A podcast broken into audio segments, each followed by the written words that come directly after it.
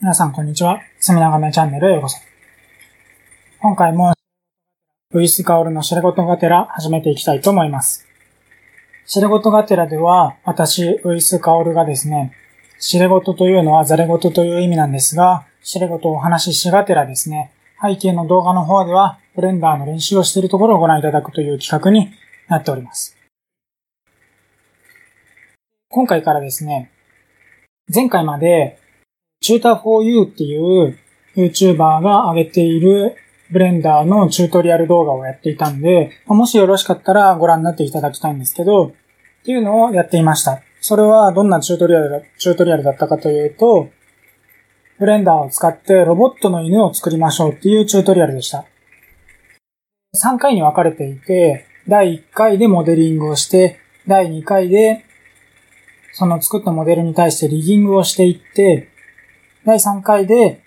リギングしたそのモデルを使ってアニメーションを設定していくっていう3回に分けられているチュートリアルになってました。それをですね、シレゴトガテラの前回までの3回ですね、3回連続でそのチューター 4U のロボットドッグチュートリアルをやってました。今回はですね、チューター 4U ではなくって、 Blender Guru っていうこれまた YouTuber の方がいるんですけど、その方の公開しているチュートリアルをやっていこうと思っています。で、これは、 Blender Guru さんが、まあ、公開している、 Intermediate Modeling Tutorial っていう、中級者向けモデリングチュートリアルっていうやつなんですけど、これを使ってですね、アンビルを作るっていう、そういうチュートリアルになってます。で、アンビルって、何なんですかね、日本語で言うと。アンビルは、日本語で言うとアンビルだって書いてます。カナドコって書いてますね。アンビルはカナドコで、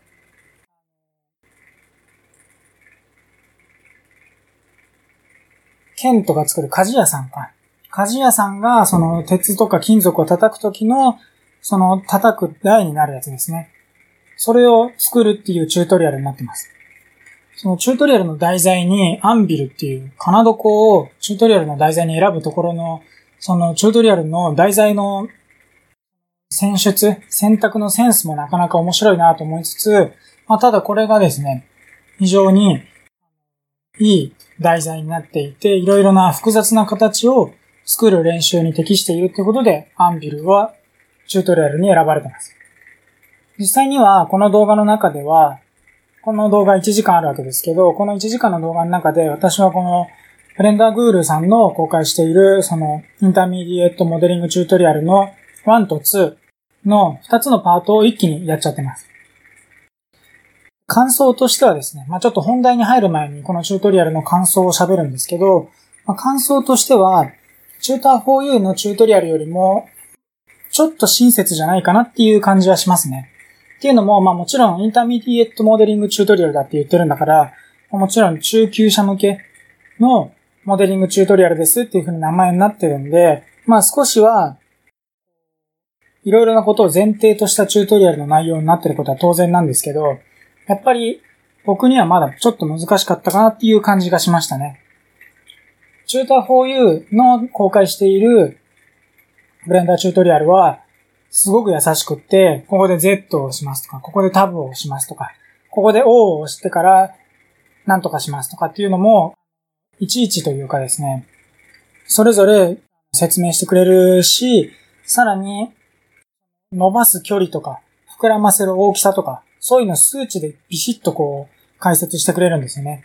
一方、このブレンダーグールさんの出してる中級者向けチュートリアルっていうのは、もちろんチュートリアルとしてものにはなっていて、もちろんそれも僕はそれに従ってやってできてるんで、もちろん、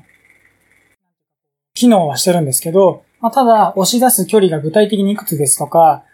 すぼめる大きさが、てか、すぼめる割合は具体的に数字でいくつですとかっていう話はなくって、まあ見た目でなんとなく真似していくっていうようなやり方になってるんで、やっぱり確かにまあ、中級者向けのチュートリアルっていう感じなのかなっていう気がしました。もちろん、内容としてはですね、僕が全然知らないテクニックをたくさん使っていて、特に面白いのは、後半ですね。この動画で言うところの30分以降になると思いますし、 Blender Guru さんの動画で言うところのパート2なんですけど、モデル、まあなんていうか、ジオメトリー同士、ポリゴン同士のブーリアン演算っていうのをやるんですね。そのブーリアン演算で、インクスケープにもブーリアン演算ありますけど、合体させるとか、互いに交差したところだけを残すとか、排他交差で、互いに交差しているところは抜くんだけど、それぞれ交差してないところだけ残すとか、そういうのブーリアン演算って言いますけど、ブレンダーのモデル同士でもブーリアン演算ができて、そのブーリアン演算をやりますよっていうところのチュートリアルがですね、非常に参考になりました。もちろんそのブーリアン演算っていう、まあ、ブーリアンモディファイアっていうのを使うんですけど、ブーリアンモディファイアを使うところもすごいそう、あの、参考になるし、さらに言うと、その、モデルのメッシュがどういう風になっていると、ブレンダーの中でデータとして綺麗で扱いやすいかっていう、ちょっとした tips も含まれていて、非常に参考になりましたね。いい加減な使い方をブリアン演算使うと、モデルのそのメッシュが汚くなっちゃって、データとして汚くなって、それがいろいろなところで悪影響を及ぼすんで、そういう風にならないようにする工夫というか、そういう風になっちゃうんですけど、ブーリアン演算すると。ブーリアン演算した後、どうやってそれを綺麗なデータに直していくかっていうテクニックが含まれていて、非常に参考になりましたね。やっぱチュートリアルやるっていうのは、本当にどんなソフトウェアを身につける上でも重要だなっていう感じがしましたね。なので、皆さんもぜひですね、隅長めチャンネルご覧の方は、インクスケープを練習していらっしゃる方だと思いますけど、隅長めチャンネル使ってくれたら嬉しいですけど、まあ、隅長め以外にもですね、いくつか種類があると思うので、 Inkscape のチュートリアルを見て、そのチュートリアルの内容を試して、 Inkscape をマスターしていただければなと思ってます。そのために、隅長めチャンネルは Inkscape のチュートリアルやってるんでね、ぜひご覧くださいと。いうところで、この辺までが、まあ、動画の内容に即したちょっとお話というところで、ここから先、調べ事がてらとして本題に入っていこうかなと思ってます。今回、話していきたい内容は、動画のコマンドライン編集についてですね。動画のコマンドライン編集って言われて、ああ、なるほど、あれのことねってなる人って、もちろんいらっしゃると思いますけど、多くの人は、なんじゃそりゃっていう感じになると思うんですね。なので、すごいベーシックなところからお話ししていきたいんですけど、まず、パソコンっていうのは全部、大昔に遡ると、今みたいにわかりやすいグラフィカルユーザーインターフェースっていうのはなかったわけですよね。昔あったのはコマンドラインインターフェースって言って、よく映画とかに出てくるハッカーとかプログラマーが真っ黒な画面で文字だけがバーっと表示されてる画面でこうガチャガチャガチャってタイピングして、コンピューターになんかこう指令を与えてなんかいろんな情報を抜き出してとかって、なんかいろんなことやってる映像とかってよく出てきますけど、あれが CUI ってやつですね。キャラクターユーザーインターフェースとか、コマンドラインインターフェースとかって言いますけど、あれがこう、文字だけでコンピューターを操作するためのインターフェースで、普段僕らが使っている、例えば Inkscape とか、Google Chrome とか Firefox みたいな Web ブラウザーでもそうですし、Word とか Excel とかその他何でも、まあ大体使うソフトウェアのほとんどはグラフィカルユーザーインターフェースだと思うんですよね。なので、CUI ってキャラクターユーザーインターフェースのことを CUI っていうし、コマンドラインインターフェースのことは CLI って言って、まあ、微妙にちょっと違うのかもしれないですけど、僕は基本的に同じものかなと思って認識してますけど、CUI とか CLI って言ったりしますけど、そういうやつって、どっちかっていうとこうなんかパソコン上級者向けみたいな、プログラマー向けみたいな雰囲気があると思うんですよね。今回はそれを使った動画編集のお話です。動画編集については、以前も仕事がてらでお話をしていて、第何回目の知れ事がてらだったか忘れちゃいましたが、何回目かの知れ事がてらで、以前、隅長めチャンネルが動画を作るときにどんなソフトウェアを使ってますかっていうところのお話をしたことがあったんですね。簡単におさらいすると、もちろんパソコンは、録画されるものは Inkscape ですけど、録画するソフトウェアとしては、 Kazam っていうソフトウェアを使っていて、その Kazam で録画した動画を、 OpenShot っていう動画編集ソフトで編集してます。この声の録音は別にパソコンとは別の Android アプリで録音をしていて、Android アプリで録音したものをそのまんま取り込むんじゃなくって、一旦 Audacity っていうソフトウェアで編集して、編集し終わったものをオープンショットっていう動画編集ソフトに取り込むと。カザムと Android アプリで録音したものをオープンショットに取り込んで、それで動画編集するんですけど、そのまま音声を使うんではなくって、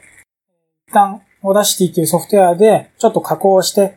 あのーとか、えーとかってこう無駄なこと言っちゃったりすることがあるんで、それをカットするために、 Audacity で一回カットするんですけど、カットとかミュートするんですけど、そんなことをしてから動画編集をしてますよってお話をしたと思います。その全体像は問題ではなくって、言いたかったことは、 OpenShot っていうソフトを使ってますよってことなんですね。オープンショットを使ってますよっていうのは動画編集ソフトとして、オープンショットっていうのを使ってますっていうところがポイントです。オープンショットは、僕は Ubuntu っていう Linux の OS を使ってるんですけど、別に Linux だけじゃなくって、MacOS でも Windows でも動く動画編集ソフトウェアなんで、結構誰でも簡単に使うことができると思います。そういうマルチプラットフォームって言いますけど、いろんな OS で動く、しかもフリーソフト、オープンソースのフリーソフトなんで、誰でも簡単に無料で使えるっていうところですごく便利なツールだし、素晴らしいツールだと思いますけど、そのオープンショットっていうのを動画編集ソフトとして僕は使ってます。そのオープンショットは当然ながら、最初言ったような文脈で言うと、GUI、グラフィカルユーザーインターフェースを使ってますね。なんていうか、映画に登場するようなハッカーが文字だけでこうカチャカチャカチャってやるような CUI で動画編集するわけじゃないですね。見た目にこう、ウィンドウが登場して、ウィンドウの中にボタンがあって、で、そこにドラッグドロップをしてとかって、で、マウスとかキーボードとかいろいろ使って編集するような、そういうグラフィカルな、図形的なって言ったらいいんですかね、グラフィカルって。まあそういう見た目にわかりやすいユーザーインターフェースになってますよね。なってますよねってかなってるんです。まあ使ったことある方はご存知と思いますけど。もちろん、オープンショットはそれでいいんですけど、それでいいってなんかよくわかんないですけど、オープンショットはグラフィカルな GUI な動画編集のソフトウェアであるのに対して、今回お話ししたいのは GUI じゃない CUI な、あるいは CLI っていうかもしれないですけど、コマンドラインで使う動画編集ソフトウェアの話です。なので、オープンショットみたいに見た目にわかりやすいソフトウェアじゃないんですね。ハッカーが使うような、本当にこう、ターミナルって言いますけど、ああいう文字ばっかり出てくるような、ああいうやつで使うソフトウェアの話です。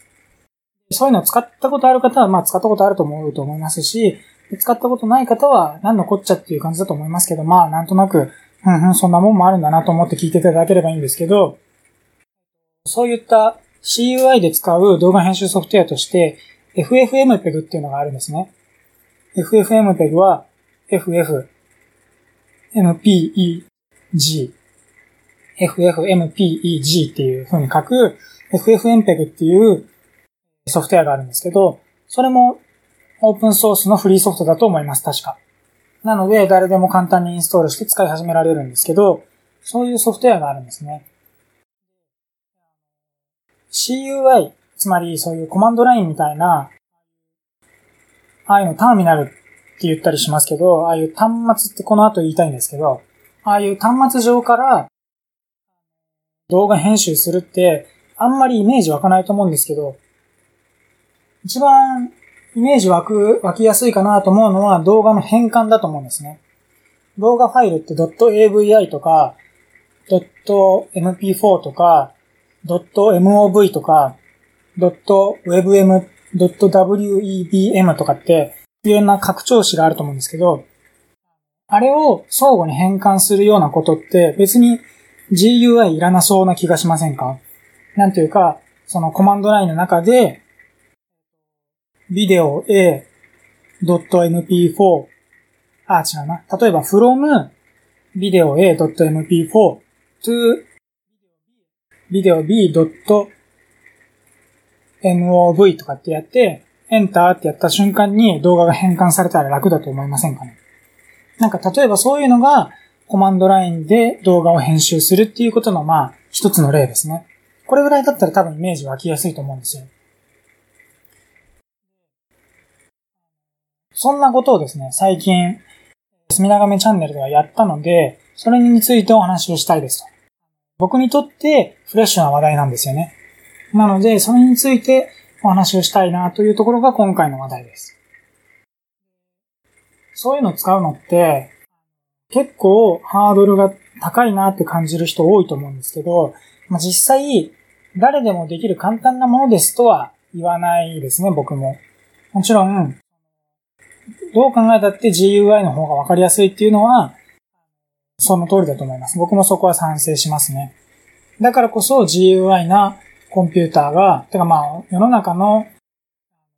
一般向けソフトウェアのほとんどが GUI を搭載していて、プログラマーとか、そういうコンピューターについて非常に詳しい人だけが、そういう CUI とかコマンドラインツールを使うので、コマンドラインツールがめちゃめちゃ簡単で誰でも使えるものではないっていうのは事実として、まあ多分正しいかなと僕は思ってます。まあただ、コンピューターに詳しい人がコマンドラインツールを使っているのは理由があるわけですよね、当然。例えば、例えばっていうか、一番重要な理由は、その方がいろんなことが簡単にできるというか、めんどくさくなくできるっていうのが一番最大の理由ですね。僕が最近その FFmpeg っていうソフトウェアを使った、ソフトウェアって言っても GUI はなくって、コマンドラインで使うんですけど、その FFmpeg っていうソフトウェアを使った理由もそれです。めんどくさくないっていうところが重要なポイントです。具体的にどういうことをやったかっていうところの話から先にした方がわかりやすいかなと思うので、具体例を言うと、実際に僕がどういうふうに使ったかっていうところでお話をすると、僕は、これまで隅長めチャンネルでアップロードしてきた、今はですね、4月9日に録音をしてるんですけど、2019年の4月9日に録音をしてるんですけど、この時点ではですね、隅長めチャンネルは Inkscape チュートリアル動画をですね、109個アップロードしてるんですね。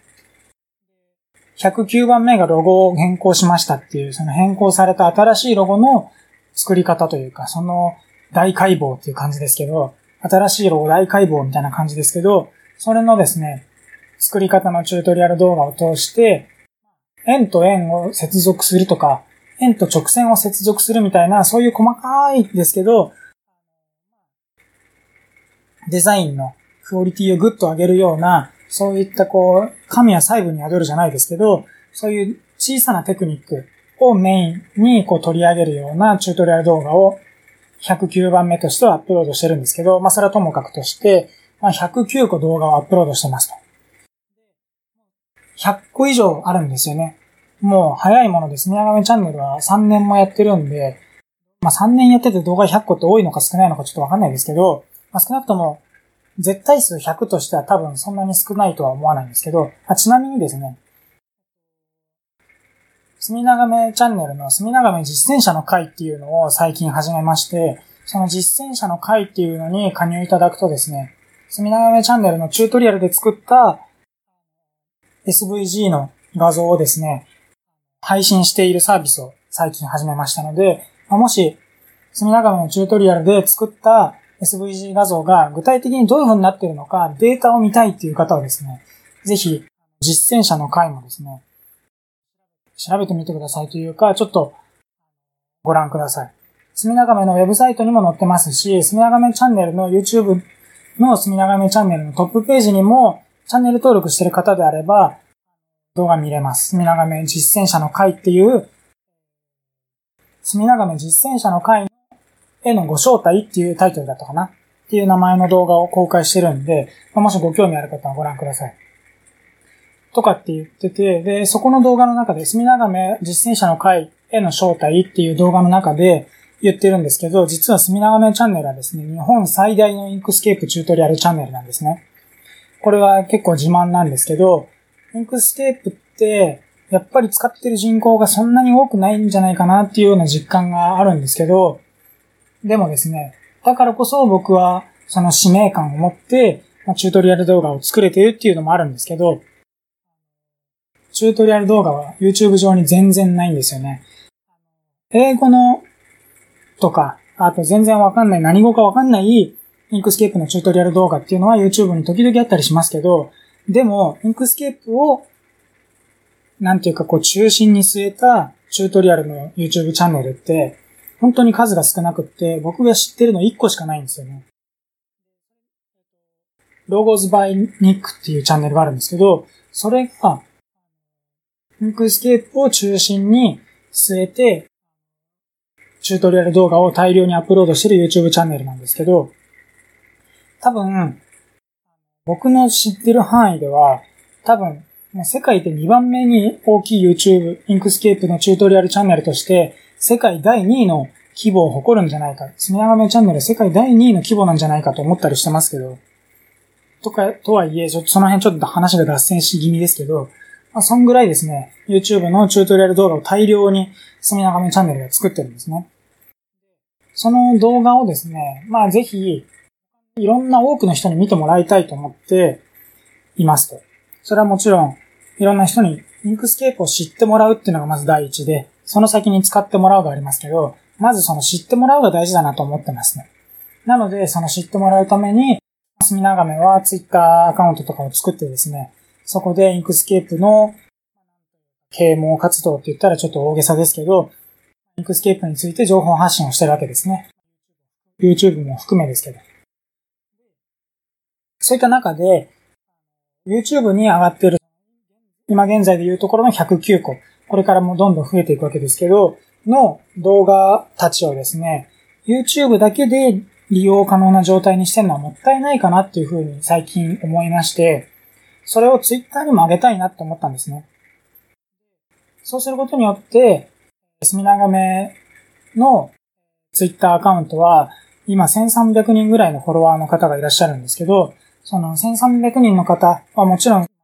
Inkscape のことをご存知だと思いますけど、とはいえ、スミナガメがどんなことやってる人なのかっていうのは、多分、あまりよく理解してないと思うんですね。スミナガメの YouTube チャンネルと Twitter アカウントで結構性格が違うので、性格が違うっていうのはその発信してるコンテンツが違うっていう意味ですけど、性格が違うので、性質が違うので、スミナガメっていうその私の、まあ、デザインスタジオが YouTube に Inkscape チュートリアルをアップロードしている人であるっていうことを、実は Twitter のフォロワーの方は認識してない人もいるんじゃないかなと思ったときに、そういうことやってるんですよっていう風な発信をしたいなと思ったんですね。YouTube に上がっているその109個の動画を Twitter に上げようと、再アップロードしようと思ったんですよね。ただ、それをそのまんま109個の動画を Twitter にただアップロードするのって無理で、Twitter の制約で動画のファイルサイズの上限とか解像度の上限とかって結構厳しく決まってるんですよね。YouTube って今でこそなんか12時間の動画とか20時間の動画とかなんか、なんかとんでもなく長い動画って大量にありますけど、Twitter はそうではなくって、できるだけ短くまとまった小さなファイルサイズの動画しか受け付けてくれないんですよね。まあでも動画を受け付けてくれてるだけでありがたいですけど、小さなファイルサイズの動画しかアップロードできないと。そもそも Twitter ってすごい瞬間のコミュニケーションというか、瞬間のコンテンツの消費が、消費をする場所っていう性質が強い場所じゃないですか。なので、いつも上げてるような、だいたい10分から20分の間っていうイメージで動画を作ってるんですけど、そんぐらいの長さの動画をツイッターにあったところで誰も見ないわけですよね。なので、前置きが長くなりましたが、つまり何がしたかったかというと、すみながめチャンネル、YouTube のすみながめチャンネルに上がっている109個の Inkscape チュートリアル動画を1分にギュッと凝縮して縮めて、それは早送りするっていう意味ですけど、1分にギュッと縮めて、その1分にギュッと縮めたものを Twitter にアップロードしようと思ったんですよね。それが一番最初のきっかけです。そういったことを、もちろん、おそらくオープンショットでもできると思います。オープンショットでやろうと思ったら、おそらくそのビデオファイルをオープンショットにインポートして、オープンショットのなんていうか、インポートするっていうのは、ビデオファイルとか画像ファイルとかを置く、プロジェクトファイルの中にまず動画ファイルをインポートしてやって、とかって動画編集ソフトを使ったことある方ならイメージ湧くと思いますけど、プロジェクトファイルの中に動画とかいろんなリソースをぶち込みますよね、まず。プロジェクトファイルの中にリソースとして Inkscape チュートリアルの動画を1個入れて、それをタイムラインに置いて、タイムライン上でその MP4 ファイルをギュッと圧縮して1分に縮めて書き出しってやると。で、それで書き出しが終わったら、同じプロジェクトファイル使ってもいいですし、新しいプロジェクトファイル作ってもいいですけど、新しいプロジェクトファイルを作って、で、そこに、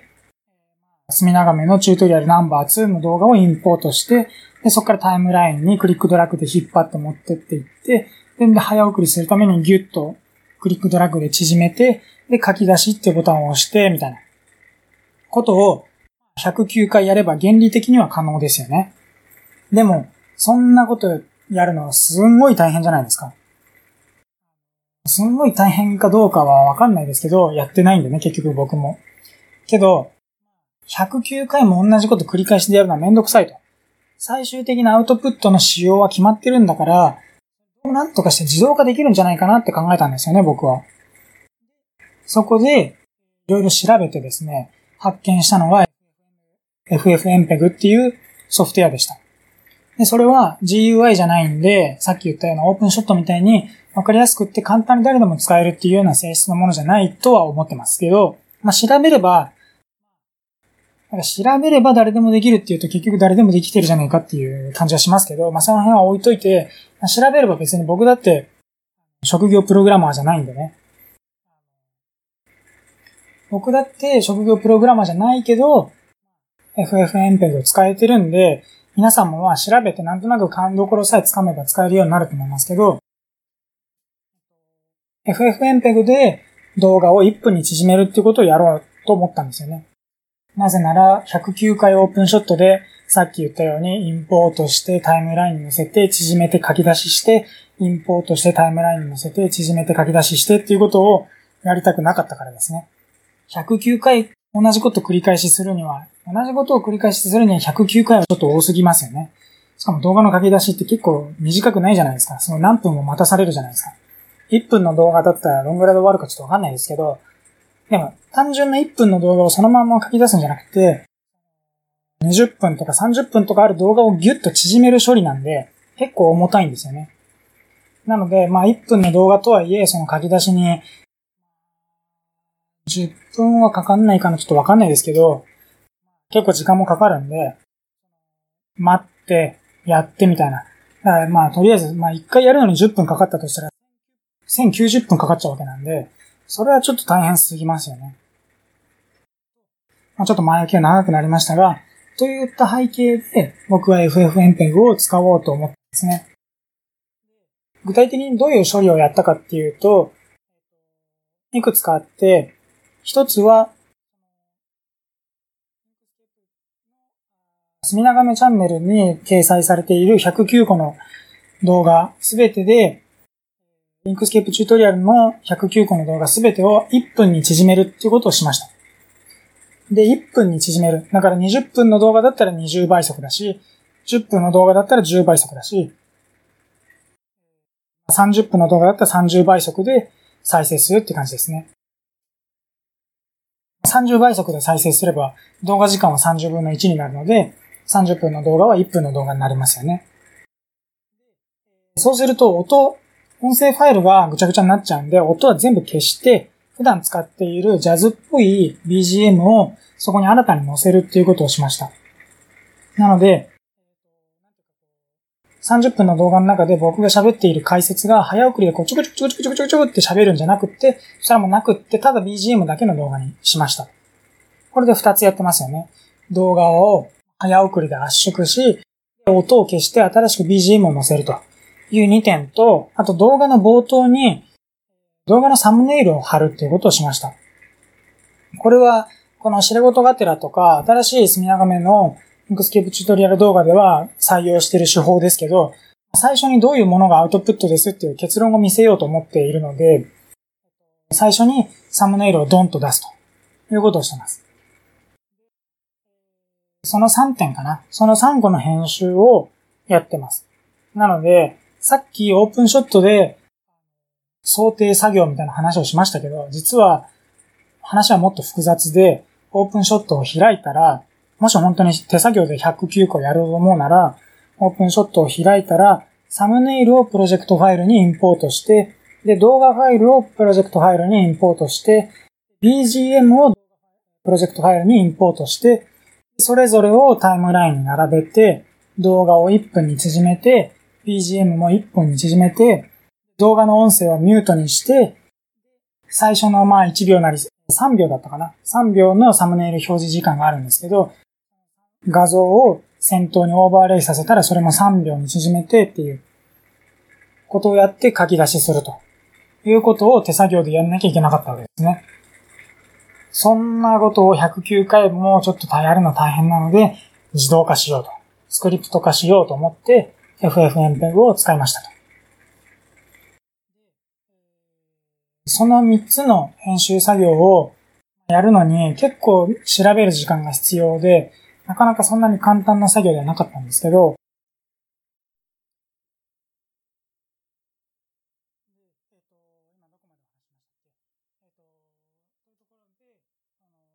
いろいろ使い方はですね、FFmpeg の使い方は、ググれば結構たくさん詳しく出てくるので、もちろん僕も最初からやる前からですね、FFmpeg の使い方を全部知ってたわけでも全然なくって、よし、やろうと思ってからツールをこう特定するところから始めたんで、何を使えばできるのかなっていうのを特定するところから始めてるんで、僕も全然 FFmpeg 初心者ですけど、でもまあ、頑張って調べて、いろいろと試行錯誤すればうまくいくんで、すごくおすすめの方法だなと思ってます。ぜひですね、なんていうか、これは動画編集のソフトウェアではあるので、FFmpeg で Inkscape みたいなイラストを描いたりとかそういうことはできないと思いますけど、けどですね、でも、私が結構強く思うのは、やっぱデザイナーは、こういったちょっとしたスクリプト言語とか、ちょっとしたプログラミングライクなことはできるようになっていた方が、なんだかんだ言っていいんじゃないかなっていうのは思ってるんですよね。やっぱり、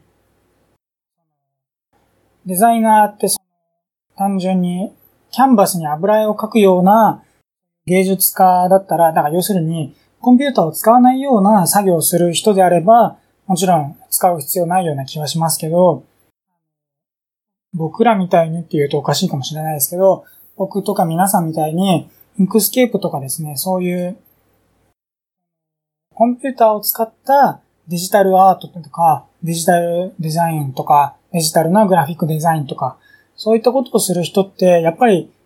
すべての作業はコンピューターと切っても切れない関係にあるので、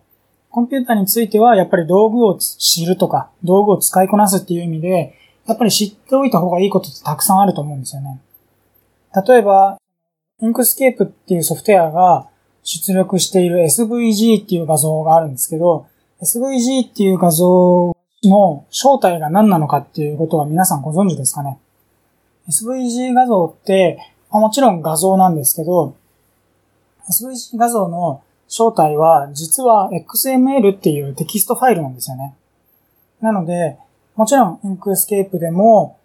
普通の画像、あの、 IrfanView とかって Windows 用に画像表示アプリありますけど、とか別に Google Chrome でも Firefox でも SVG 画像って表示できるんで、SVG 画像って言われたら SVG って言われたら SVG は画像だなって皆さん思うわけですけど、その内容は実はテキストなんですよね。だから SVG 画像を例えばメモ帳とかで開こうと思えば見れるんですよ、中身。っていうのは皆さんご存知でしたかね？っていうことについて知っておくと、 Inkscape を操作するときの、なんていうか、何を知ればいいのかとか、何を分かれば、 Inkscape について分かったことになるのかとか、あるいは、 Inkscape のこの操作が、実際には SVG っていうそのデータに対してこういう操作をしているっていう、いろんなこうアイディアがこうリンクして、いろんな知識とかがリンクして、より理解が深まると思うんですよね。なので、 Inkscape を使うデザイナーたるもの、SVG が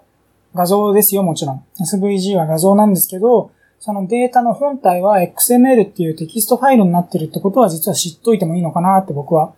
思ったりしてます。なぜそれを知っておくと便利かというと、当然、後からスクリプトで SVG を編集するとかっていうことをしたくなったりすると思うんですよね、そのうち。画像を自動生成したいなとかっていうニーズが出てきた時に、SVG 画像の本質はテキストファイルだから、この辺をこうすればうまくいくかなとかっていう考えが身につくというか、もちろんそういうことしたくならないかもしれないですけど、そういうことしたくなった時にですね、やっぱりいろんなことを知っておくと役に立つと。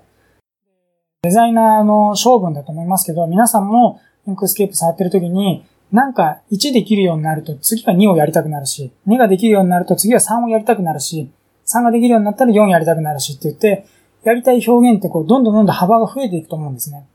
それはもちろん僕もそうですし、多分皆さんもそうだと思いますけど、幅が広がっていった時に、最終的にやりたいことって Inkscape の外に飛び出しちゃうことがあると思うんですよ。Inkscape について知れれば十分っていう人はいなくって、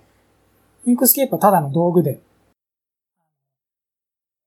本質というか、その根底にあるのは、表現したい、表現の内容、皆さんのこう頭の中にある想像しているイメージっていうのが表現したい内容で、 Inkscape はただのツールであって、表現したいことっていうのは中にあるわけですよね。それが、これができるようになったらこれもやりたい。これができるようになったらこれもやりたいって言ってどんどん広がっていった時に、いつかは Inkscape ではサポートしきれないようなところまで行っちゃうと思うんですよ。って言った時に、やっぱり SVG 画像について理解しておくことが、やっぱり将来的なその自分のクリエイティブの可能性を伸ばすことにつながると思うんですよね。なので、まあちょっと話がだいぶそれましたけど、 Inkscape が SVG エディターであるということはまあ皆さんご存知とは思いますけど、SVG は実はテキストファイルとして、なんというか、簡単に編集することができるということは知ってても損はないと思います。話を、が大幅に逸れたので、も話を元に戻すですね、ということもあるので、もちろん皆さんがそのうち動画作りたくなることもあると思いますしね。そういったこともあると思うので、やっぱりコンピューターを使ったクリエイティブをやっている人ならば、やっぱりそういったちょっとしたプログラミングとかスクリプト言語に対する理解ってあった方がいいなと思うんですよね。別に、僕もですね、プログラマーではないので、なんていうか、例えば、よし、今日は Android アプリアプリ作ろうかなとかってそういうことはできないんですよ。けど、ちょっとしたスクリプトを書いてみるってことは、できれば、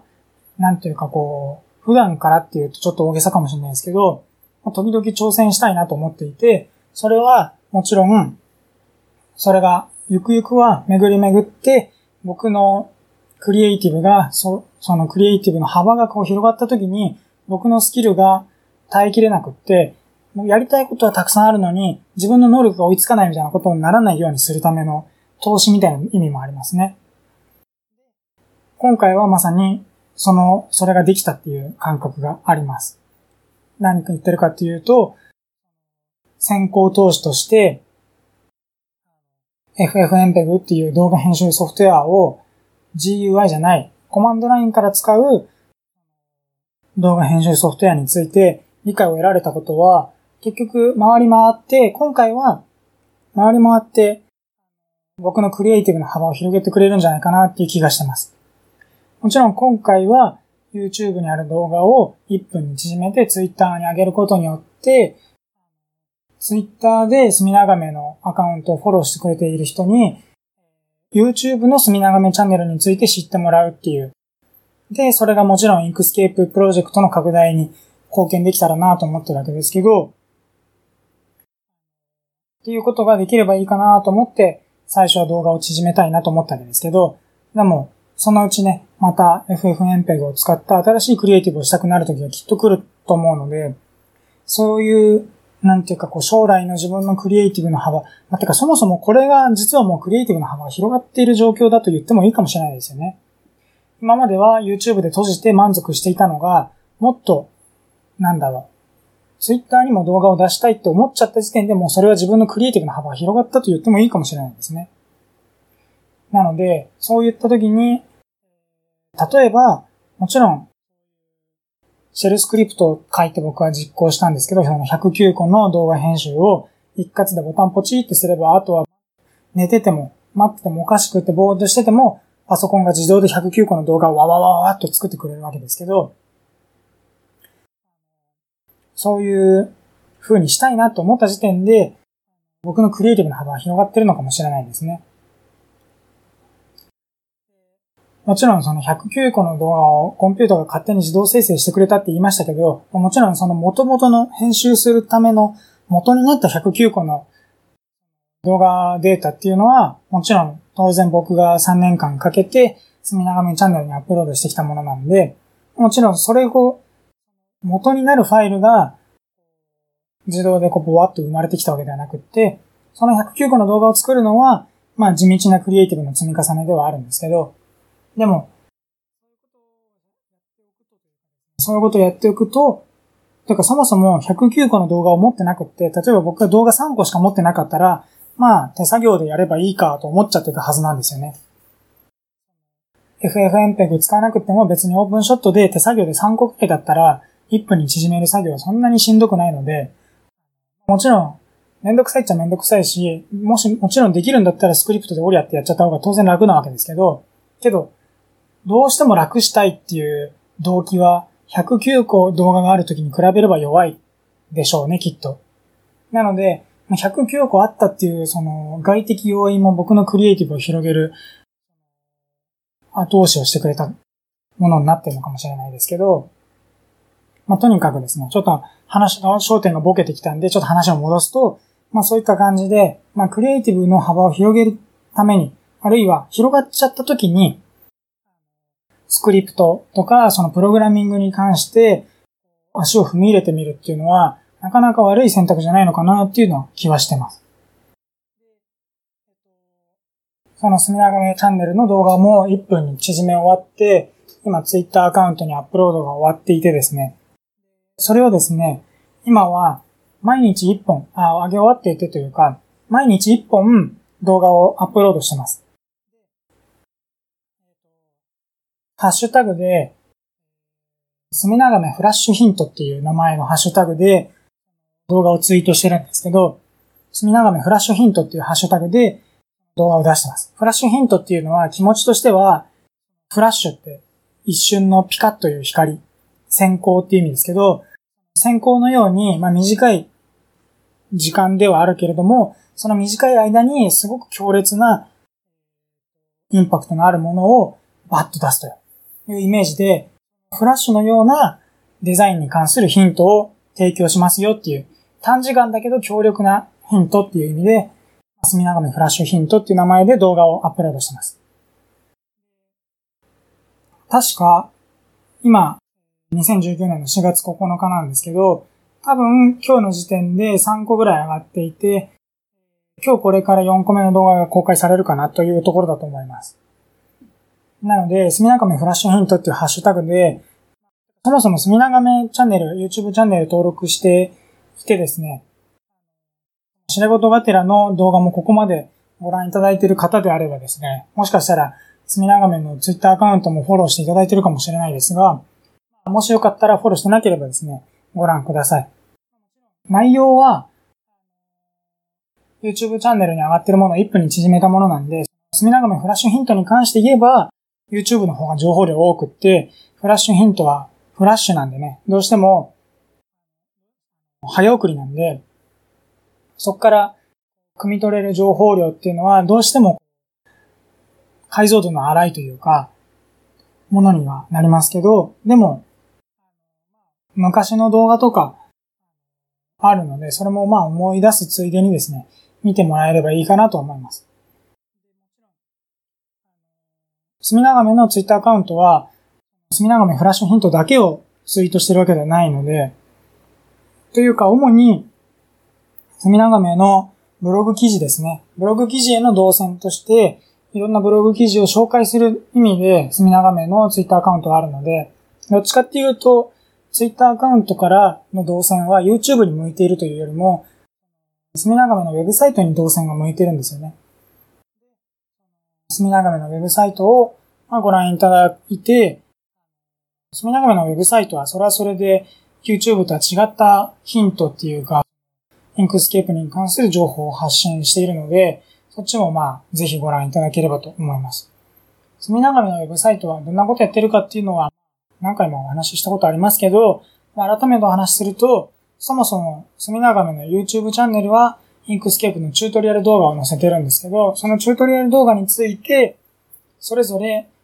隅長めのウェブサイトの記事で、動画一本一本について追加補足説明みたいなことを書いているのは、隅長めのウェブサイトです。補足説明って聞いちゃうと、動画見たからじゃあ別に読まなくていいかなっていう風な気もしちゃうかもしれないですけど、どっちかっていうと、本当に動画の中では言及してなかったけど、使ったテクニックについて説明してます。隅長めの Inkscape チュートリアルの動画は、もちろん今回はこれについて説明しますよっていう、それぞれの動画でそれぞれターゲットっていうかその、キーとなるテクニック、今回使いたいテクニックについては、わざわざ言及して説明してますけど、でも別にそれ以外のテクニックの中にも使ってるわけで、そういったものを動画ではあえて詳しくは言及してなかったけど、けど、公式のウェブサイトの方では、あえて動画では口では説明しなかったテクニックについて詳しく説明したりとか、あるいは単純に Inkscape の、例えば、円弧ツールについて説明しますみたいなことって、チュートリアルではやらないので、チュートリアルは、成果物ができる。最終的にロゴが完成するとか、最終的にイラストが完成するみたいなものをチュートリアルとして当然作っていて、円弧ツールに知っただけでは別にイラストは完成しないですよね。なので、円弧ツールについて説明するっていうことはチュートリアル、つまり隅長めの YouTube ではやらないので、円弧ツールでどんなことができるかってことを知りたければ、隅長めのウェブサイトで説明するんで、そっちをご覧いただければなと思います。またそれも話が逸れちゃいましたが、その FFmpeg で動画を作ったところですね。作ってる動画の書き出しはですね、結構時間はかかるんですけど、でもやっぱりですね、明らかにオープンショットで自分で手作業でやるよりも効率がいいなっていう感覚があります。そのスクリプトについては、いずれ隅長めのウェブサイトで公開したいなと思ってます。別に僕だけが使える必要はないし、別にそのソースコード自体に、あまあ、プログラムなんで著作権はあるはずですけど、別に著作権を主張してこれでお金儲けしたいとかって別に思ってないので、いろんな人の、いろんな人が FFmpeg を使って動画編集したいなっていう時の参考になればいいと思うし、もし皆さんが YouTube チャンネル持ってるかどうかわかんないですけど、YouTube チャンネルを持っていてですね、自分も1分まとめ動画作りたいと思った時に、僕がもうすでに作ったものを再発明しなくて済むように、このスクリプトは公開したいかなと思ってます。それについて、僕が何をしたか、何を調べて、どういう工夫をしたかってことも、なんていうかこう、自分自身で、ウェブサイトでまとめて書くことによって、僕の記憶の定着にもなったりするんでね。僕は、 Inkscape についてはよく知ってるつもりがありますけど、FFmpeg とかそういうシェルスクリプトについての知識は全然、全然ってことないと思いますけど、まああんまりないので、そういった一回勉強したことをですね、忘れないために、そういうところにまとめとくのは非常に役に立つな、という、まあ僕的メリットもあるので、いずれ公開したいかなと思います。一個だけ注意点として知っておいてもらいたいのは、僕のパソコンは Ubuntu っていう Linux OS を使ってるんですね。僕のパソコンは Windows でもないし Mac でもないんですね。なので、もしかしたら、スクリプトの動作する環境が違うんで、もしかしたら挙動が変わったりとか、もしかしたら、そもそも動かないとか、依存性のある何らかの関係が確保できずに、正しく動作しないっていう可能性は、可能性としてあるので、それは、まあ、ご容赦くださいというか、Windows とか Mac とかをサポートすることまでは僕のスコープには入っていないので、それはちょっとご了承くださいというしかないんですけど、でも、もちろん公開はしたいと思ってます。使い方はすんごい簡単で、そのスクリプト、例えば、なんて名前だかちょっと忘れちゃいましたけど、確か digest.sh とかっていうファイルだったと思いましたが、それを実行するのは .digest.sh ってやった後、二つ引数を取るんですね。一つ目の引数に YouTube 動画の URL。僕の場合は自分の YouTube 動画の URL を取って、二つ目の引数に最終的にアウトプットされるファイルの名前を入れる場所があります。ファイルの名前はそのファイル名がそのまんま出力されるようになってないんですけど、なった状態で公開した方がいいのかなと思います。まあもちろん僕プログラマーじゃないので、公開するとは言ってもですね、それがなんていうか、職業プログラマーの目から見て立派なスクリプトになってるような気はしないですけど、なんて汚いスクリプトなんだって言われちゃうような気はしますけど、でも、職業プログラマーじゃないんで許してくださいというか、まあそこのとこはですね、遂行するっていうか、リファクターするっていうかですね、そういうことはま考えてなくって、今回一つの目的のために、まあある種書き捨てみたいな目的でバッと書いたものなんで、そこはちょっと許してほしいんですけど、まあそんな感じですね。なので、すごくシンプルで、シェルスクリプトを実行しますって言って2つの引数で、YouTube の URL と、最終的にアウトプットのファイル名を書いとけば OK です。で、それを実行すると、YouTube から動画とサムネイルを引っ張ってきて、それで1分間に縮めた動画っていうのを作ってくれます。当然これは YouTube から動画ダウンロードしたり、YouTube からサムネイルをダウンロードしたりするんで、自分の動画にしか使っちゃダメですね。第三者の動画についてそれやっちゃうと、違法ダウンロードになっちゃうんで気をつけてください。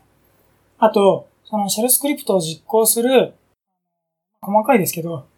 同じディレクトリ、同じ階層のところに audio.mp3 っていうのを置いて、置いてください。ここで喋るよりも、実際に公開した暁にそこのウェブサイトのページに細かい仕様は書いた方がいいと思いますけど、スクリプトと同じ階層にオーディオっていうのを置いてもらうと、ダウンロードして1分に縮めた動画っていうのはミュートされるんですけど、そのミュートした1分間、完全に無音になっちゃうとつまんないんで、BGM を入れられるようにしてあるので、その BGM を同じディレクトリに置いといてくださいと。BGM も引数で撮ってもいいですけどね。でもまあ、あんまりそういう使い方は想定してないっていうか、まあ僕の使い方に、だけを想定してるんで、まあ、その辺はもしいろいろカスタムしたい場合は、ぜひいい機会なんで皆さん、シェルスクリプト触ったことない場合はですね、シェルスクリプトをいじる機会にもあると思うので、ぜひご覧ください。とか言ってますけど、この動画が公開されるタイミングでは、おそらくまだシェルスクリプトは公開されてないと思うので、隅長のウェブサイト上で。なので、まあ、公開されていたらですね、ぜひご覧くださいという感じですね。いいところなんで、動画の方に目をやるとですね、それっぽいアンビルが、アンビルっていうのは金床らしいですけど、金床っぽいものができてますね。ちょうどこの動画の10分前ぐらいのところから細かいなんかこう、細々した作業をやってましたけど、そこがまさに汚くなってしまったメッシュをきれいにするっていう作業をやっていたところですね。汚いメッシュって具体的にはどういうことかっていうと、僕も別に詳しいわけじゃないんで、詳しくはブレンダーグールさんの動画見てもらいたいですけど、汚いメッシュっていうのは、一つの面、フェースって言いますけど、一つの面が四角形になってない状態のことをメッシュが汚いっていうみたいですね。今これはメッシュを整えたので、実はその、今この状態のアンビルの底面だけが四角形になってないので、実はこのメッシュはまだ汚いんですけど、でも、今この視野で見えているすべてのフェースは四角形になってるんで、ほぼ綺麗なメッシュになってますね。綺麗なメッシュっていうのはすべてのフェイスが四角形で構成されていて、三頂点のだから三角形のポリゴンもないし、五角形、六角形、それ以上の頂点でできているフェイスもなくって、すべてが四角形でできているっていうのが理想的なメッシュらしいです。まさにこれ、オルト右クリックすると、こういう風にこう列選択みたいな感じで、わっとこう、一周選択することができるんですけど、それがこう綺麗にワッといくのは、メッシュが綺麗だっていう、データが綺麗だっていう証拠ですね。今気づいてますけど、そこが、そこだけ実は五角形になってたので、今直すために一本線を入れて、五角形に線を一本入れて四角形二つに直そうとしてますね。これですね、まさに。全部が四角形になっていないと、今言ったようなオルト右クリックで一周、ポリゴンの一周ですよね。一回り、一回転分のフェースをバッと選択、一括選択するっていう機能があるんですけど、それがこう正しく機能しなかったりするんですよね。今多分うまく機能してますね。っていう風に機能すると思うんですけど、これが機能しなかったりするんですよね。なので、メッシュは綺麗にしないといけないですし、さらに言うと、一周選択できない問題はまあ、ある種無視すればいいですけど、個別で連続でシフトクリックしていけば、選択に追加できるんでね。それは無視すればいいですけど、もう一つ致命的なのは、サブサーフェスモディファイヤーっていうのをつけたときに、メッシュが想定外の形になっちゃうっていう問題があるんですよね。それが致命的な問題で、そうなっちゃうと困るんで、メッシュは綺麗な状態にしないといけないっていう風に、Blender Guru では喋ってました。この動画の後もですね、この後、あ、今まさにやってますね。サブサーフェスモディファイアを追加しましたけど、なんか汚いですよね。アンビルのくぼんでるところに何もないようになっててほしいのに、なんかこうはみ出しちゃってるように見えると思うんですけど、なぜこれがはみ出しちゃってしま、はみ出しちゃってるかっていうと、このアンビルの底面、裏側の面ですね。底側の裏側の面が四角形になってなくって、すんごい頂点の多い多角形になってるんですね。まあ見ればわかりますけど、頂点の多い多角形になってることが原因です。これを解決するためには、すべての多角形を分割してすべて四角形にすればいいので、これからナイフツールで、すべてのフェースをこう切っていって、フェースポリゴンを四角形に整えるっていう作業を今からやってます。で、まさに、こういうこととかって、多分教わらないと見出せないと思うんですよね。ただ、闇雲に、ブレンダーをいじくってても、それに関する知識、つまり、メッシュには綺麗なメッシュと汚いメッシュがあって、汚いメッシュっていうのは、なぜ汚くなってしまうかというと、四角形じゃないフェースを含むメッシュは汚いっていうことなんですけど、そんなことって教わんないとわかんないと思うんですよね。さすがに、ただ闇雲にブレンダーをいじくってるだけじゃ、そんなことには気づけないと思うんですね。今まさに、メッシュを四角形、まあ台形ですね。この縦は平行になってるんで、台形ですけど、まあ全部四角形ですね。全部四角形に切ってますけど、これをやっておかないと、メッシュが汚い状態になってしまって、サブサーフェスモディファイヤーで予想外の形が出てきてしまうということになってるみたいですね。